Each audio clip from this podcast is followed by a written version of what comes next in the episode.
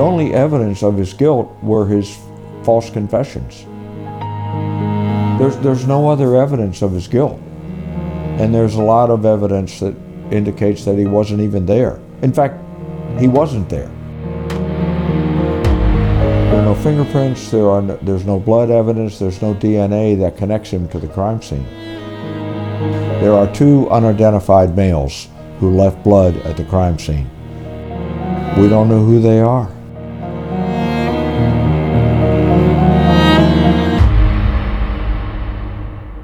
Hallo und herzlich willkommen zur sechsten Folge unseres Podcasts Der Fall Jens Söring. Ein deutscher Richter urteilt. Hallo Ralf, vielen Dank für deine Beratung auch in der heutigen Episode, in der sich alles um unterdrückte oder neue Beweise dreht. Hallo Daniela, sehr gerne. Wir haben uns ja bereits im Vorgespräch ausgetauscht. Die Bezeichnung unterdrückt oder neu bedeutet in unserem Gespräch nicht, dass wir beide heute etwas aus dem Hut zaubern, was noch nie in irgendeinem Protokoll zu finden war oder was auch noch nie debattiert wurde. Das ist ganz wichtig, dass unsere Zuhörer das wissen. Es geht eher darum, dass es wesentliche Dinge bei den Ermittlungen und im Prozess gegen Jens Söring gab, die nennen wir es vorsichtig in den Hintergrund äh, geraten sind es besteht die Theorie, dass einige Dinge nicht zu dem gewünschten Ergebnis der Verurteilung geführt hätten und deswegen unter den Tisch gefallen sind? Ja, spannend darüber zu reden und äh, was man vorwegnehmen kann. Ähm, ich glaube, dass das Hintergrund dieser ganzen Diskussion einfach das kontradiktorische Verfahren in den USA ist, was sich eben wesentlich vom deutschen Recht unterscheidet und äh, deswegen ja, gibt es eben genau diese Aspekte, auf die wir heute eingehen werden. Einer von vielen Punkten, der den Geschworenen nicht vorgetragen wurde, ist, äh, dass der Mietwagen vom Ermittler Chuck Reed einer Luminol-Testung unterzogen wurde. Und zudem wurde Chuck Reed als einer der ersten Ermittler am Tatort niemals in den Zeugenstand berufen. Sie schickten mich, um einen Luminol-Test an dem Auto in Charlottesville durchzuführen und ich wunderte mich irgendwie darüber. Aber ich sagte nichts. Immerhin haben es mir meine Vorgesetzten befohlen. Aber meiner Meinung nach hätten sie das Auto abschleppen und ins Büro des Sheriffs bringen sollen, damit die Tatorttechniker die feinsten Proben entnehmen konnten. Aber ich wollte mich nicht widersetzen. Jedenfalls ging ich hin und sprühte das Luminol auf den Bereich der Vorderseite im Wagen. Ich habe nicht das ganze Auto besprüht, sodass die Techniker, wenn sie es nachträglich noch untersuchen wollten, auch noch die Möglichkeit dazu hatten. Jedenfalls besprühte ich das Lenkrad, das Gaspedal, das Bremspedal, alles im vorderen Bereich, was man mit Händen und Füßen berühren würde. Und ich habe keine Reaktion bekommen. Ich weiß nicht, ob Sie das schon mal gesehen haben, aber das Luminol lässt Spuren leuchten. Aber ich habe nie etwas gesehen. Ich habe keine Ergebnisse erhalten und habe alles zurückgebracht und einem der Tatorttechniker gegeben, der es an das Labor geschickt hat. Und das Labor schickte es ebenfalls ohne Ergebnis zurück. Aber das wurde auch nie vor Gericht verwendet. Und ich wurde auch nie als Zeuge vorgeladen. Also Luminol ist eine chemische Verbindung, die in der forensischen Wissenschaft verwendet wird, um unsichtbare Blutspuren aufzudecken. Und wenn dieses Luminol mit Eisen reagiert, also dieses Hämoglobin, ein Protein im Blut vorhanden ist, gibt es Leuchten ab, dieses Leuchten ermöglicht es Ermittlern auch alte und gereinigte Blutspuren zu finden, also selbst in Stecknadelkopfgröße. In der Praxis wird also eine Luminolösung auf einen Bereich gesprüht, von dem vermutet wird, dass er Blut enthält, was ja nach diesen ganzen Aussagen auch Sinn macht, zum Beispiel den Mietwagen zu untersuchen, auch an ganz verdeckten Stellen, also an den Pedalen, die der Täter vielleicht vergessen hat, auch zu reinigen. Und wenn Blut vorhanden ist, wird das betroffene Gebiet kurz blau aufleuchten. Und ich glaube, es ist auch sehr wichtig zu erwähnen, dass auch andere Substanzen ebenfalls eine Reaktion mit Luminol hervorrufen können und dass dann wiederum weitere Tests ja auch nötig sind, um sicherzustellen, ob es wirklich Blut ist, was man dann gefunden hat. Chucks Untersuchungen nach gab es also keinerlei Blutspuren im Mietwagen. Elizabeth jedoch behauptet damals, Jens wäre nach dem Mord äh, an ihren Eltern aus Lynchburg zurück nach Washington gekommen und sei in ein Bettlaken gehüllt, von Kopf bis Fuß mit Blut bedeckt. Also demnach, wenn Luminol ja auch kleinste Spritzer ausfindig machen könnte, hätte ja definitiv irgendwas im Auto sein müssen. Außerdem wurden mit dem Luminol blutige Fußspuren aufgenommen, die aus dem Haus kamen und nach rechts zur Einfahrt führten. Ich nehme an, um in das Auto zu steigen. Deshalb habe ich mich vergewissert, dass ich in die Ritzen des Gaspedals und der Bremspedale sprühe und tupfe und so weiter. Aber er hat sich ja auch angeblich in die Hand geschnitten und hatte seine Hand in ein Handtuch gewickelt. Wenn das der Fall ist, dann haben Sie Blut auf dem Lenkrad. Ralf, selbst wenn Jens Söring Verletzungen gehabt hätte, kleinste Verletzungen auch an den Fingern, die auf Kampfspuren hindeuten, was ja, glaube ich, auch zu erwarten ist bei einem äh, Kampf, bei dem Menschen mit einem Messer getötet werden, dann wären doch auch von dieser Wunde an den Händen wiederum Spuren im Auto gewesen. Ja, natürlich. DNA-Experte Thomas McClintock hat mir übrigens auch was erzählt, was ich auch interessant fand. Er hat mit seinen Studenten ein Experiment gemacht, weil das Luminol-Thema rund um diesen Fall auch so immens wichtig ist. Er hat also einen baugleichen Wagen aus den 80ern gekauft und den wiederum mit seinen Studenten mit Luminol untersucht. Also sie haben Blut auf den Fußmatten verteilt, also kleinste Spritzer, damit es wirklich auch minimal ist, jetzt nicht einfach riesige Mengen ausgekippt und haben das auf den Pedalen verteilt und auf den Sitzen und Teppichen und überall. Und sie haben es versucht, mit Cola zu reinigen, denn das hat Elizabeth ja auch zur Tatnacht gesagt, dass der Wagen mit Coca-Cola gereinigt worden wäre. Und Thomas McClintock hierzu. Wir verteilten also Blut auf den Teppich. Dann suchten wir mit Luminol nach Spuren und das haben wir auf unterschiedlichen Teppichen gemacht. Aber dann sagte einer der Studenten, dass eine Fußmatte im Auto vielleicht anders ist als ein Teppich im Haus. Und das hat uns dazu gebracht, eine Fußmatte für ein Auto zu kaufen. Wir haben herumexperimentiert mit unterschiedlicher Einwirkdauer des Bluts auf der Fußmatte, wie lange man es reinigt, haben extrem geschrubbt oder einfach nur das Blut abgespült. Aber man hat immer noch Spuren im Luminol sehen können.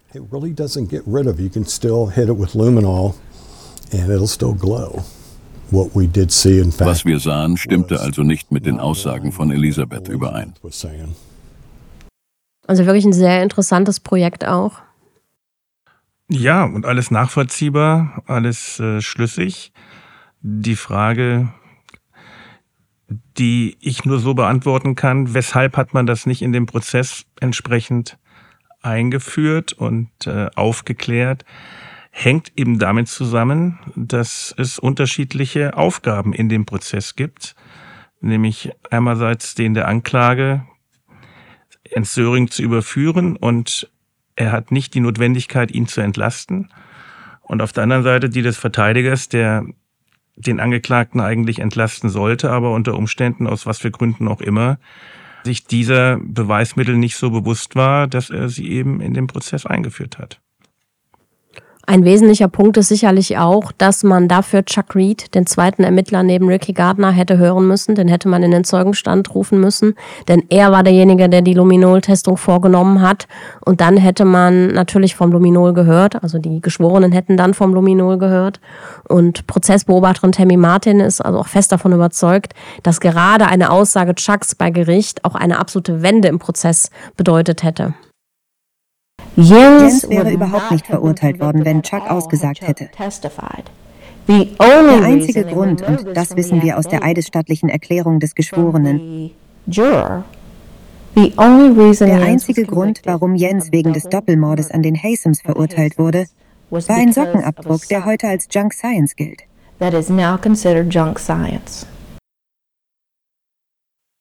An der Stelle auch nochmal den doch sehr elementaren Unterschied zum deutschen Strafprozess. Also das Besondere bei uns ist, dass das Gericht verpflichtet ist, den Sachverhalt aufzuklären. Und das bedeutet, sämtliche Tatsachen zu ermitteln, um einen zeitlichen Ablauf zu haben, in dem die Feststellungen letztlich die Tat wiedergeben. In Bezug auf den Angeklagten heißt das, es sind alle Umstände zu ermitteln, die gegen ihn sprechen, aber auch die ihn entlasten.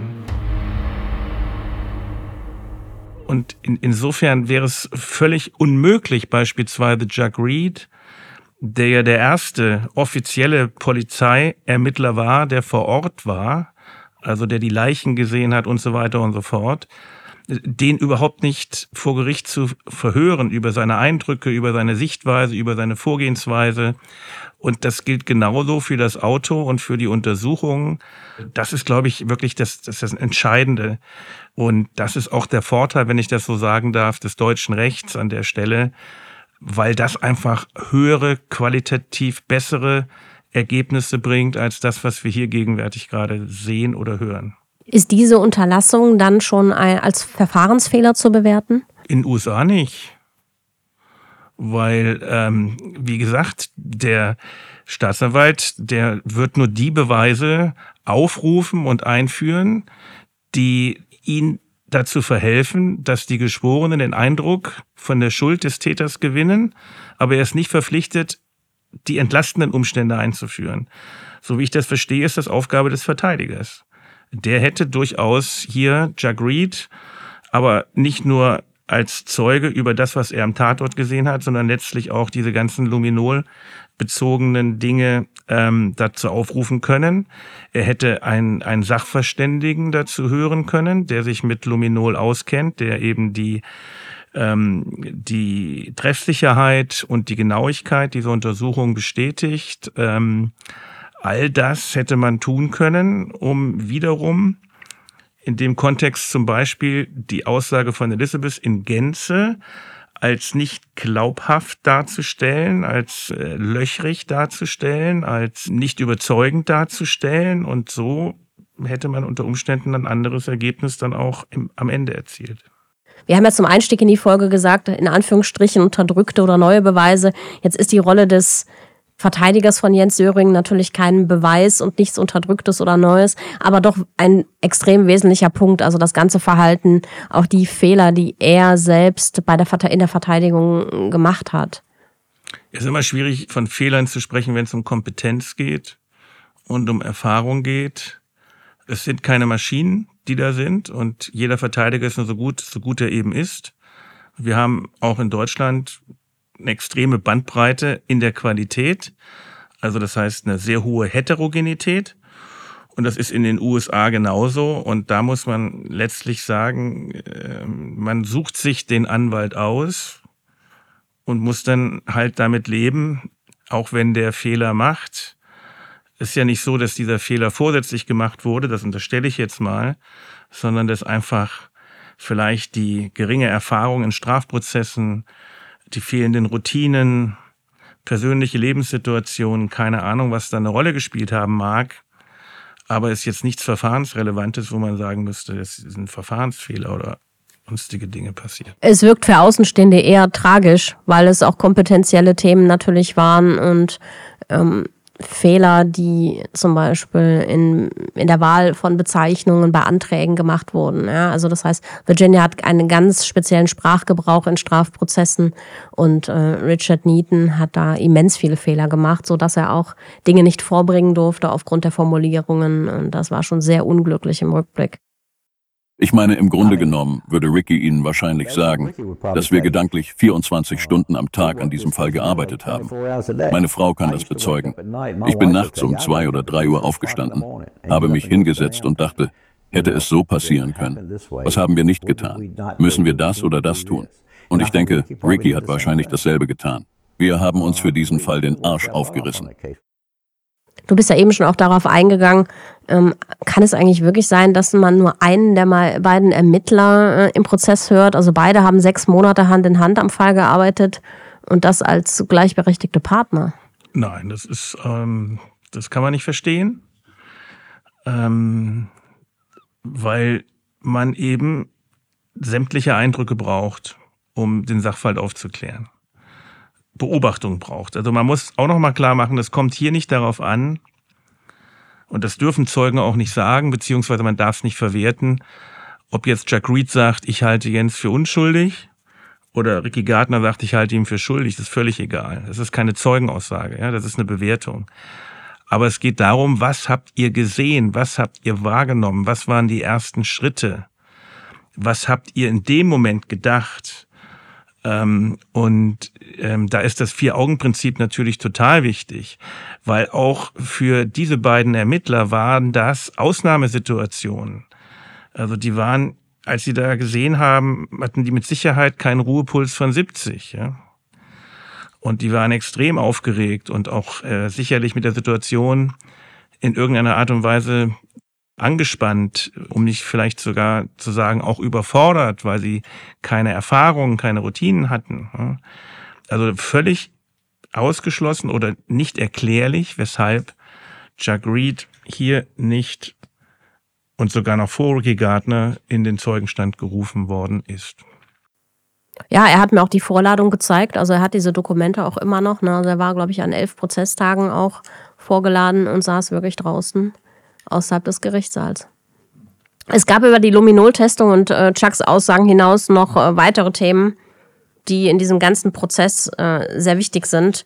Zum Beispiel das angefertigte FBI-Profil. Also schon fast ein Mythos in diesem ganzen Prozess. Gardner bestreitet, dass eins angefertigt wurde. Chuck Reed hat mir also auch die Dokumente gezeigt, die klar belegen, dass es ein Gutachten gab. Nicht das Gutachten selbst, denn das äh, gilt als verschollen. Angefertigt wurde das FBI-Täterprofil von Ed Sulzbach. Und äh, früh wurde auch darauf hingewiesen, dass es sich als Täter wohl um eine Frau und eine Vertraute der Familie handeln müsse, anhand der Art und der Kleidung, wie man das tote Ehepaar gefunden hatte. Chuck Reed dazu. Ah, Herr Sulzbach ist im ganzen Land als psychologischer Fallanalytiker bekannt. Das war er auch damals schon. Und es stellte sich heraus, dass er ziemlich sicher war, dass es die Tochter war, weil es jemand sein musste, der die Opfer kannte und mit ihnen vertraut war. Sonst wäre Frau Hasem nicht so gekleidet gewesen, wie sie es war. Und seine Schlussfolgerung war, dass es Elizabeth sein müsste. Was jedoch nicht heißen soll, dass das eine Tatsache ist. Das war auch nur ein Teil der Untersuchungen, die laut Ricky nicht stattgefunden hat. Ebenso muss man sagen, das FBI-Profil ist nur ein Beweis, der in einem Prozess vorgelegt werden kann. Aber es sind immer noch entlastende Beweise, die, wie Sie wissen, an die Angeklagten und den Anwalt des Angeklagten weitergegeben werden müssen. Aber leider ist das nicht passiert und es wurde nichts weitergegeben.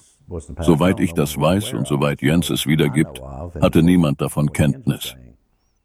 Wir wurden an einem Mittwoch zu einem Mord gerufen. Carl Wells hat in der gleichen Woche das FBI angerufen, um ein Profil erstellen zu lassen. Ricky Gardner hat im Laufe der Jahre den Leuten erzählt und probiert sie davon zu überzeugen, dass er der leitende Ermittler war. Als leitender Ermittler sollte man alles wissen, also sagt er, dass es kein Profil gäbe, denn es wurde ja auch keins vor Gericht vorgelegt.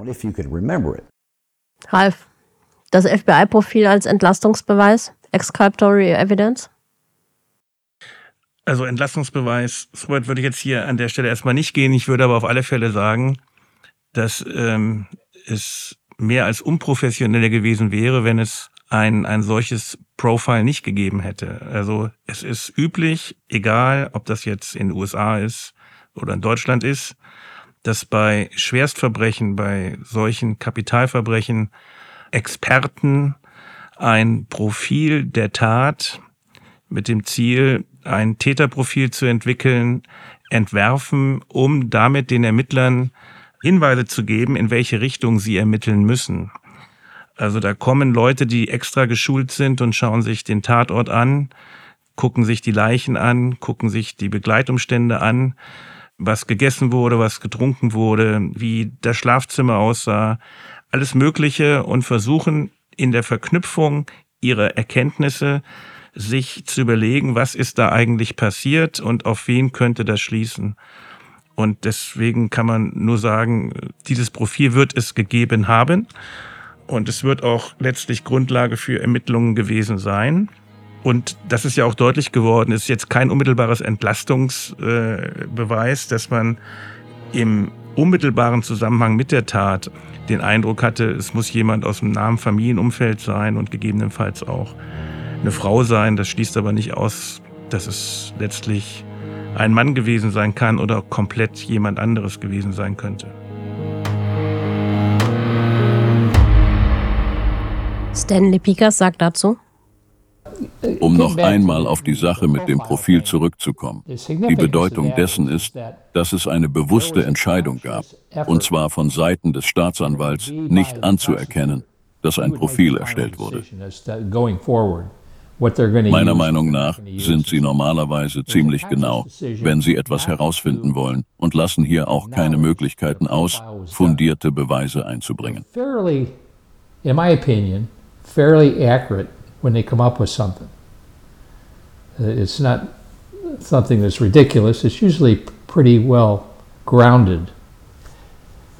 But anyway, for whatever reason. Aber wie auch immer. Aus welchen Gründen wollten sie leugnen, dass irgendein Profil erstellt worden war?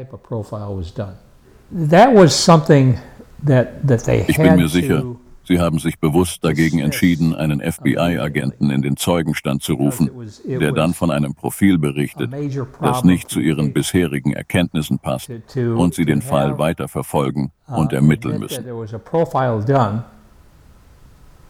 And it, didn't match up with the way they wanted to prosecute the case. So they, they, they had a, and, and I'm certain they didn't want an FBI agent coming in there to testify that what he what his opinion was. So there was a conscious decision. Es war also ganz bewusst verhindert worden, dieses Profil einzubringen. Was sagst du dazu? Letztendlich geht es ja gar nicht darum, dass das FBI-Profil als Spektakel dargestellt werden soll oder als Besonderheit, sondern sie echauffieren sich darüber, die Ermittler, und weisen darauf hin, in dem Fall Stanley Pickers vom FBI, ähm, dass es halt eine Besonderheit hat, wenn man dieses Profil irgendwie ja, unter den Tisch kehren will oder die Tatsache bestreitet, dass es gemacht wurde. Also diese Besonderheit dahinter, dass man das irgendwie ausblenden will und augenblicklich verschwinden lassen will. Tja, ich kann das, kann das nicht nachvollziehen, weil ich ihm nicht so eine große Bedeutung beimesse.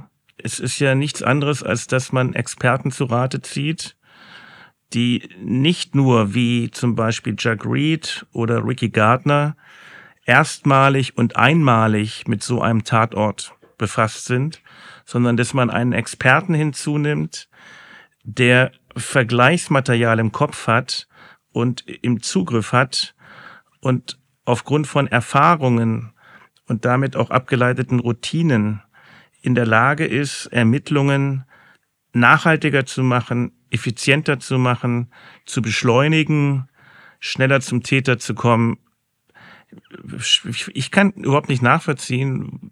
Ich kann dann schon nachvollziehen unter Umständen, sollte man in der Folge sich nicht an den an die Vorgaben oder an die Vorschläge, mehr ist es ja gar nicht, gehalten haben, sondern davon abgewichen sein oder das ignoriert haben, dass man dann hinterher sagt, jetzt wollen wir aber auch nicht in irgendeiner Weise diese Erkenntnis in den Prozess einführen, dass das mag so sein, aber das ist auch eine Spekulation. Ähm, ich gehe davon aus und bin davon überzeugt, dass es dieses Profil gab, weil es einfach selbstverständlich ist. Und insofern bin ich da der Meinung, dass Ricky Gardner aus was für Gründen auch immer, da kann man sich ja auch nicht täuschen, ähm, die Unwahrheit sagt. Elizabeth sagt aus, dass Jens an diesem Abend von Kopf bis Fuß Blut überströmt, eingewickelt in einem Laken auftaucht. Dabei ist das Auto mit Luminol untersucht worden und es wurde kein einziger Bluttropfen gefunden. Aber die Geschworenen erfahren das einfach nie, weil Chuck Reed als Zeuge von der Staatsanwaltschaft geladen war, aber nie zu einer Aussage gerufen wurde. Und der Verteidiger bringt das ebenfalls nicht in das Verfahren ein. Wäre ich also in der Jury gewesen, hätte ich Söring aufgrund der Darstellung des Falles wahrscheinlich verurteilt. Aber wenn man weiß, was die Beweise heute wirklich sind, zumindest die, die wir sehen können, ist es unmöglich, auch nur annähernd einen begründeten Zweifel an seiner Unschuld zu begründen. Aber leider ist es Standard in Amerika, wie Stan schon sagte, einfach ins Gefängnis reinzukommen, als jemals wieder rauszukommen. Und das System in Virginia sieht vor, dass man beweisen muss, wer es getan hat. Das bedeutet, wenn sie verurteilt worden sind, ist es ihre Aufgabe der Staatsanwaltschaft zu beweisen, wer die Tat wirklich begangen hat. Können sie das nicht, können wir in Virginia sie nicht begnadigen. Chip Harding spricht hier auch von Standards äh, in Verfahren. Worin besteht denn der Unterschied im deutschen und amerikanischen Recht, also wenn es um die Vorlage zum Beispiel von Gutachten äh, bei Gericht geht?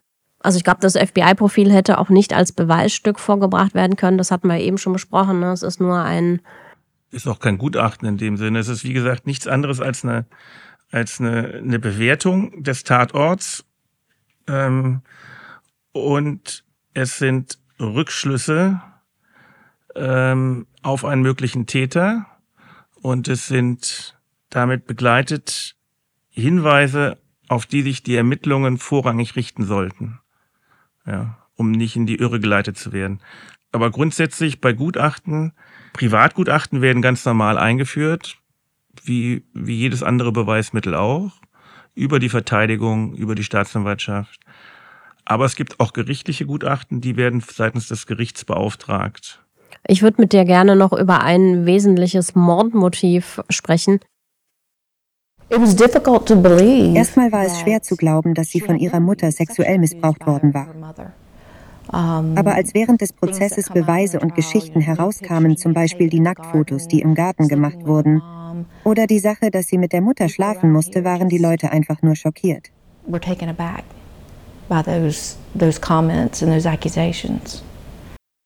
Ein wesentliches Mordmotiv könnte für Elizabeth Haysom der sexuelle Missbrauch durch ihre eigene Mutter gewesen sein. Und aus diesen Protokollen und den Aufzeichnungen des Prozesses ist deutlich zu entnehmen, wie dieser wichtige Aspekt nahezu ja, ausgeblendet wurde. Ähm, Korrigiere mich gerne, wenn du das anders bezeichnen würdest. Sie ist ja darauf angesprochen worden im Prozess, also als sie ausgesagt hat. Und wenn ich es richtig weiß, hat dann der Staatsanwalt sie zu der Aussage gebracht, dass es letztlich doch keine keinen sexuellen äh, Missbrauch seitens der Mutter gegeben hat. Aber viele Prozessbeobachter beziehungsweise auch im Vorfeld darf man wohl davon ausgehen, dass es letztlich auch durch die am Tatort gefundenen Fotografien, die Nacktbilder und so weiter, dass es sicherlich hier eine besondere Beziehung zwischen Mutter und Tochter gab. Wobei interessant ist, warum das denn zum Doppelmord führt. Also wenn es ein Bindungsproblem, Beziehungsproblem an der Stelle ähm, über den sexuellen Missbrauch mit der Mutter als, als hartes Motiv hätte gegeben, ist ja die Frage, warum, warum der Vater gleichermaßen dann Opfer wurde und nicht vorrangig die Mutter. Und das hätte man ja dann vielleicht auch in einem anderen Setting erledigt und, und nicht so, wie es hier in dieser Form einem aufdringt, dass es doch etwas war, was sich aus einem Konflikt vor Ort zunächst erstmal ergeben hat, unabhängig davon, dass es im Hintergrund sicherlich weitere Dinge auf der Beziehungsebene gegeben haben dürfte, die belastend wirken, aber alles Spekulation. Über das mögliche Ableben der Eltern zu fantasieren in Briefen äh, ist ja auch das eine und diese Tat dann zu vollziehen mit Hilfe von anderen äh, ist natürlich auch nochmal ein ganz anderer Schritt. Ja, aber das ist ja ohnehin der Punkt, dass ich vom äußeren Ablauf der Meinung bin, dass das eben keine von langer Hand geplante Tat war. Wenn man das geplant hätte, dann würde in die Planung sicherlich auch mit einbezogen werden, wie können wir das tun mit dem geringsten Aufwand, insbesondere aber auch mit dem geringsten Schaden in der Form, dass ich eben wenig Spuren am Tatort finde, dass nichts zurückzuverfolgen ist, bis dahin zu der Frage, würde ich das wirklich in, der, in dem Haus machen oder würde ich das nicht an einem anderen Ort machen? Hätte ich nicht eine Schusswaffe verwendet, was ja in den USA jetzt nicht ganz so schwer ist? Oder hätte man das nicht noch anders gemacht? Also gibt ja viele, viele Möglichkeiten. Ähm, das, was hier aber passiert ist, mehr oder weniger diese Schlachtung und dieser Overkill, schließt für mich aus, dass es eben eine, eine geplante Tat war. Das heißt, für dich ist der Overkill äh, eine Affekthandlung? Ja, In genau. Irgendwann ist das Fass derart zum Überlaufen gebracht worden, dass reagiert wurde.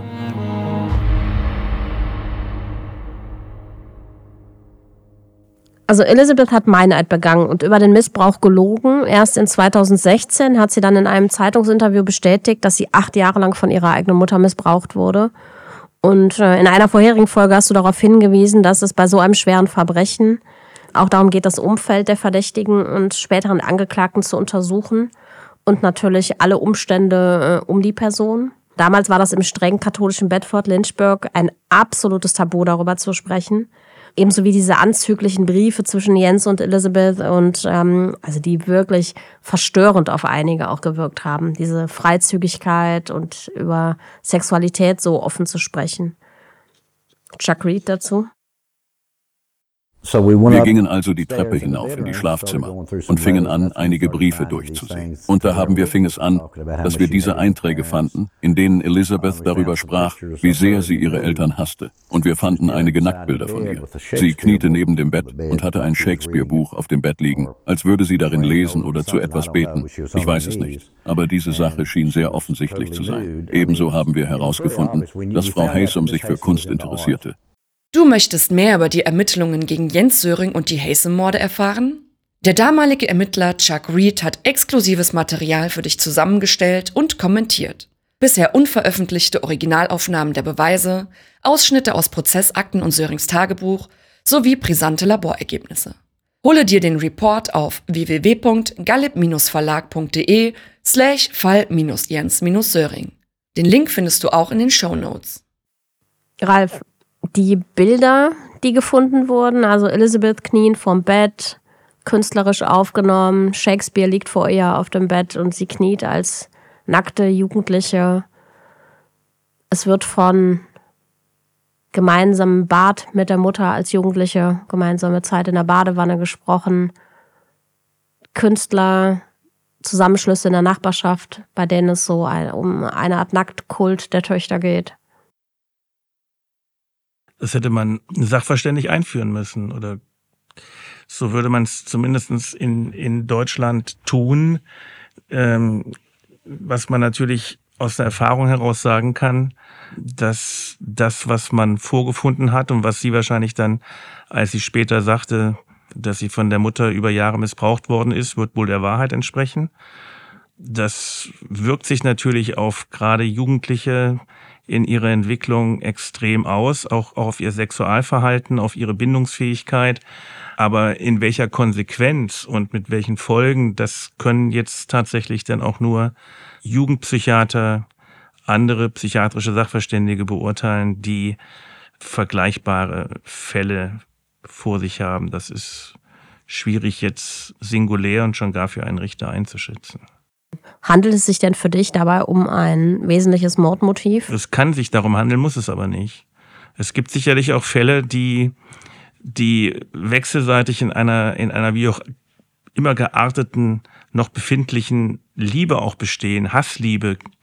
Es ist ganz schwierig zu beurteilen, was das für Folgen hat, aber natürlich kann das in einem Mordmotiv liegen. Ich würde aber immer wieder die Frage stellen, das würde dann auch wegen mir das, ähm, die Brutalität gegenüber der Mutter rechtfertigen, aber was ist mit dem Vater?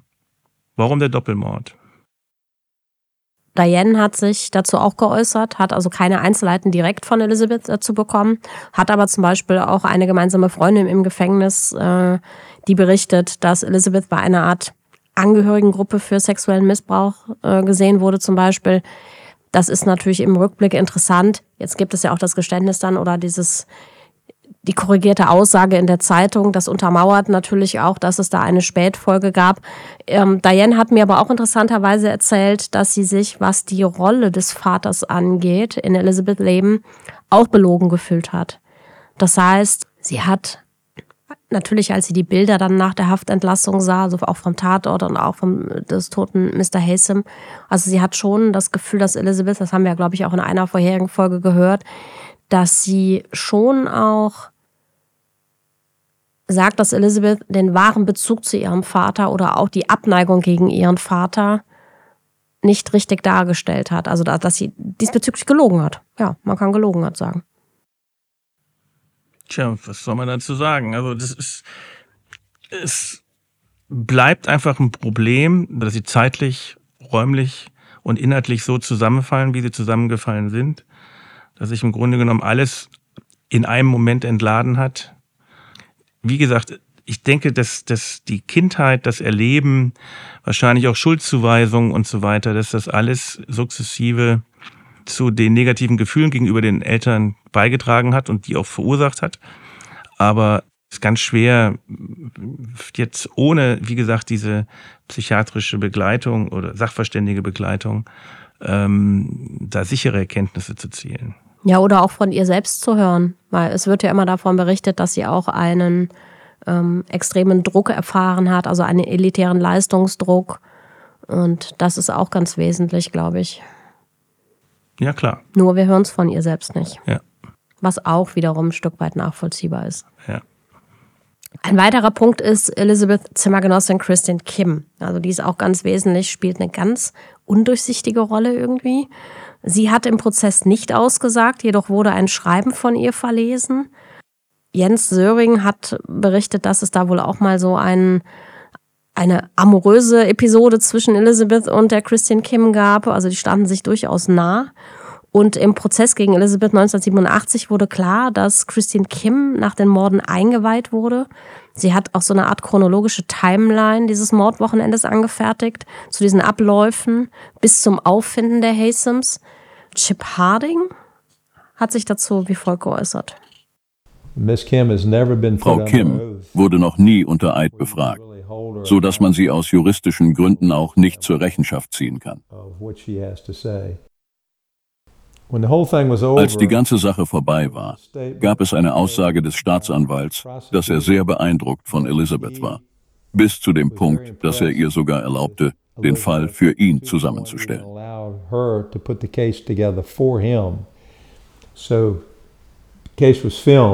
Der Fall wurde gefilmt. Und als ich mir die Aufnahmen ansah, sah ich, wie er Elizabeth bat, sich das geschriebene Alibi anzusehen.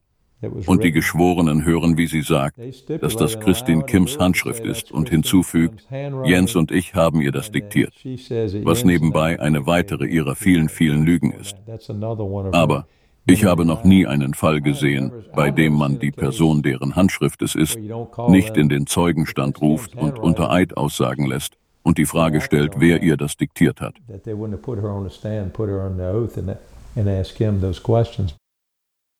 Ist es nicht komisch, dass man eine dritte Person hinzuzieht und äh, das Täterwissen teilt oder von jemand Fremdem, also nicht Involviertem, dann so eine Liste anfertigen lässt? Ja gut, das ist für sich gesehen schon komisch, aber insbesondere ist es nicht nachvollziehbar, warum diese Zeugin äh, nicht vor Gericht ausgesagt hat, weil das ist natürlich extrem wichtig mit welchen Begleitworten ist sie denn einbezogen worden? Was hat man denn gesagt, dass sie so tätig werden sollte, wie sie tätig wurde? Ähm, das sind alles so wichtige Erkenntnisse, die man daraus gewinnen kann. Das ist also nach deutschem Recht völlig ausgeschlossen, ist einfach absolut ausgeschlossen, dass man diese Zeuge nicht unmittelbar vernommen hätte. Es sei denn, sie ist nicht erreichbar, das heißt, man weiß nicht, wo sie sich gerade aufhält, im Ausland oder was auch immer. Aber wenn die ganz normal verfügbar gewesen wäre, dann hätte man die natürlich mindestens, keine Ahnung, 60, 70 Minuten in so einem Schwurgerichtsverfahren vernommen. Also sie ist auch heute noch auffindbar in den sozialen Medien, droht mit dem Anwalt, wenn man sie kontaktiert. Und sie kann sich nicht daran erinnern, ob sie diese Timeline, so nenne ich es jetzt mal, damals mit Jens und Elizabeth gemeinsam angefertigt hat. Elizabeth sagt, das ist zu dritt entstanden. Jens sagt, er war nicht dabei. Es waren nur Christine Kim und Elizabeth Hasem. Und Christine Kim kann sich nicht erinnern. Das ist ziemlich unglaubhaft, dass man sich daran nicht erinnern kann. Es gibt immer wieder Ereignisse, die bleiben einem im Kopf. Und das ist ein herausgehobenes Ereignis. Und äh, dass man an der Stelle sagt, ich kann mich nicht erinnern, das muss man als eine Schutzbehauptung bewerten und dann muss der Vernehmende die entsprechenden Möglichkeiten, die er hat, anwenden, damit die Wahrheit ans Licht kommt. Gegebenenfalls ist das dann eine uneidliche Falschaussage. Die wird dann nach deutschem Recht entsprechend bestraft. Geldstrafe oder Freiheitsstrafe. Und ähm, ist das dann so ein Verdachtsmoment, wo die Person noch stärker in den Fokus rückt, weil diese Aussage oder das Verhalten dann verdächtig oder seltsam erscheint? Ja, sie weiß mehr, als sie preisgeben will. Und an der Stelle geht es doch letztlich darum, von wem weiß sie was. Also man kann davon ausgehen, sie weiß genau, was passiert ist. Also sie weiß entweder, dass es Jens nicht war oder sie weiß, dass er es war oder dass es Elizabeth war oder dass sie es nicht war. Also sie weiß auf alle Fälle deutlich mehr als alle anderen gegenwärtig und heute noch wissen, mit Ausnahme von Jens und Elizabeth. Also die ist am nächsten dran. Was mich an einen Punkt, äh, wieder an einen Punkt erinnert, den wir beide auch schon besprochen haben. Ähm, wir haben ja auch über Glaubwürdigkeit schon gesprochen ja, in diesem ganzen Verfahren ist das Thema Glaubwürdigkeit natürlich zentral. Und genau das stellen Elizabeth Hasem viele in Abrede. Und darüber haben wir auch schon in, dem, in der Folge zur Kronzeugin gesprochen. Und sogar die eigenen Geschwister sagen im Prozess gegen Elizabeth wie folgt aus. Dazu Bill Sizemore. Howard Haysom, Elizabeth's Howard Haysom, Elizabeths Halbbruder, sagte während ihrer Verurteilungsanhörung im Jahr 1987, ich denke, dass sie mich in der Vergangenheit angelogen hat und offen gesagt auch weiterhin anlügt. Ich persönlich bin mit der Erklärung, die ihr Schuldbekenntnis enthält, nicht zufrieden. Ich glaube, dass Elisabeth zum Zeitpunkt des Verbrechens im Haus war. Und ich habe dafür Gründe. Und wenn Sie möchten, werde ich auf diese Gründe eingehen. Aber der Staatsanwalt unterbrach ihn an diesem Punkt und sagte, Nein, Sir, Sie haben meine Frage beantwortet. Ich danke Ihnen vielmals. Was sagst du dazu? Warum wurde Howard Haysom an dieser doch gravierenden Stelle nicht mehr Gehör geschenkt? Ja, weil für den Ermittler das unter Umständen seine Strategie zerstört hätte, sein Ziel in Frage gestellt hätte, zu Problemen geführt hätte. Wenn man immer dabei bleibt, dass es letztlich nur darum geht, die Tatsachen zu finden und zu erfragen, die zu einem Schuldspruch führen, ist das in der Situation nachvollziehbar, wäre aber in Deutschland unmöglich. Also würde es nicht geben, weil wir eben immer verpflichtet sind, auch entlastende Umstände herbeizuführen. Und wenn der Bruder von Elizabeth mit Tatsachen belegen kann und helfen kann, festzustellen, dass Elizabeth zum Tatzeitpunkt in der Wohnung ihrer Eltern gewesen sein muss, ja natürlich möchte man das dann wissen und erfragen. Es gibt natürlich noch viel mehr zu sagen. Also die Aussage der Mitarbeiterin der Autovermietung Silvia Moore, die das Auto als absolut sauber beschreibt, ohne jegliche kleine Spuren, obwohl jeder Wagen eigentlich immer irgendwas aufweist, um gereinigt werden zu müssen. Aber Ausgerechnet dieser schien extrem sauber zu sein. Das Haar im Waschbecken, das nicht zu den Haysems oder Jens Söring gehört. Also diese Liste der Punkte, die irgendwie Fragen aufwerfen, ist total lang. Die Nachbarin Jean Bess, die ganz viele Autos auf der Auffahrt bei den Haysems rund um die Tat gesehen haben will und ein Messer gefunden hat, was jetzt irgendwie dann doch in Bedford auch keine Besonderheit ist bei dem großen Jagdaufkommen dort. Alles Dinge, die man hätte aufklären müssen und dem man hätte nachgehen müssen. Und nicht alles, was, was mehr oder weniger ähm, im Einzelnen gerade vorgetragen worden ist, muss dann auch richtig sein. Also beispielsweise äh, die Zeugin, die Nachbarin, die die Autos vor dem Haus gesehen haben will, das ist manchmal auch oder kommt nicht selten vor, dass das dann einfach Eindrücke sind, die nicht realitätsbezogen sind, es keine Lüge ist, aber wo man dann einfach meint, bei, bei so einem großen, intensiven Tatgeschehen, dann kann es doch nicht sein, dass ich dazu nichts beitrage und dann, dann erzähle ich eben etwas, wovon ich dann selber glaube, dass es so gewesen ist, aber es war dann nicht so. Vielleicht stand dann nur ein Auto da und dann werden daraus vier oder fünf, keine Ahnung.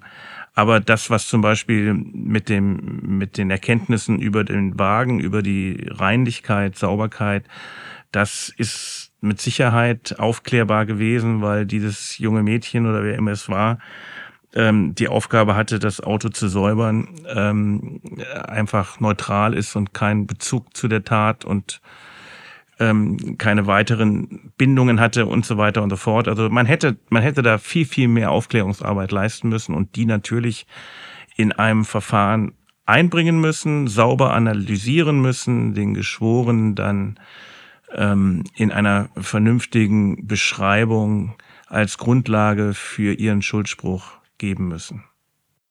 Ralf, kannst du uns noch etwas zur synaptischen Aufklärungsarbeit in Deutschland sagen? Das klingt jetzt wie so ein Sprung, aber ich finde das doch extrem wichtig im Vergleich einfach, weil du, wir haben jetzt auch viel darüber gesprochen, wie denn die Ermittler hier vorgegangen sind, welche Punkte sind wie gewichtet worden, auch im Prozess. Und ähm, diese Unterschiede zwischen Amerika und Deutschland finde ich doch extrem wichtig. Na gut, das ist äh, im Laufe des Verfahrens, aber insbesondere dann, wenn sich die Kammer zur Beratung zurückzieht, hat man alle Elemente, alle Tatsachen, die für den Angeklagten und die gegen den Angeklagten in Bezug auf die Tatbegehung sprechen, ähm, gegenübergestellt und muss dann in Summe schauen, ob man die volle richterliche Überzeugung dazu bekommt, dass er die Tat begangen hat oder oder eben nicht. Und äh, alles, was wir heute besprochen haben, auch die Zweifel, die würden sich eben dann auf der Seite, die zugunsten des Angeklagten sprechen, weil es geht nicht darum, die Unschuld zu beweisen, sondern wir müssen die Schuld beweisen. Und, und alle Zweifelsinhalte kommen dann eben auf die Seite Freispruch und alle anderen eben auf die Seite Verurteilung. Und letztlich geht es darum, dass man sich dann hinterher anschaut und sagt, okay, wir sind davon überzeugt, er war es.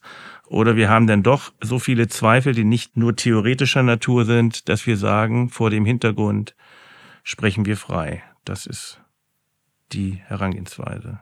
Journalistin Sandy Hausman hat sich sehr viele Jahre mit dem Prozess beschäftigt und hat Auszeichnungen auch für ihre Berichte und Reportagen über den Fall bekommen. Und sie hat sich also auch mit den ganzen Beweisen beschäftigt oder auch mit diesen Faktoren, die wir heute hier besprochen haben.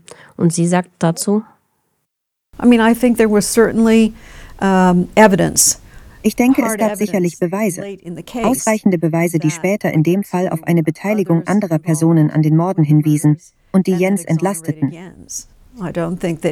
Ich glaube, es lag primär daran, dass es immer mehr Zweifel an seiner Schuld gab, die letztendlich auch in der Entwicklung der Forensik begründet sind. Neben der Tatsache, dass er das in der Öffentlichkeit publik gemacht hat, war das der wichtigste Punkt seiner Freilassung. Ich denke, es ist wichtig zu wissen, dass es zu Fehlurteilen kommt und wir vielleicht Änderungen an unserem Rechtssystem vornehmen sollten, um sichergehen zu können, dass Menschen gerecht verurteilt werden können. Es wird schon in der letzten Legislaturperiode darüber gesprochen. Sie nennen es das zweite Blickgesetz. Ich bin mir sicher, dass das wieder Thema wird.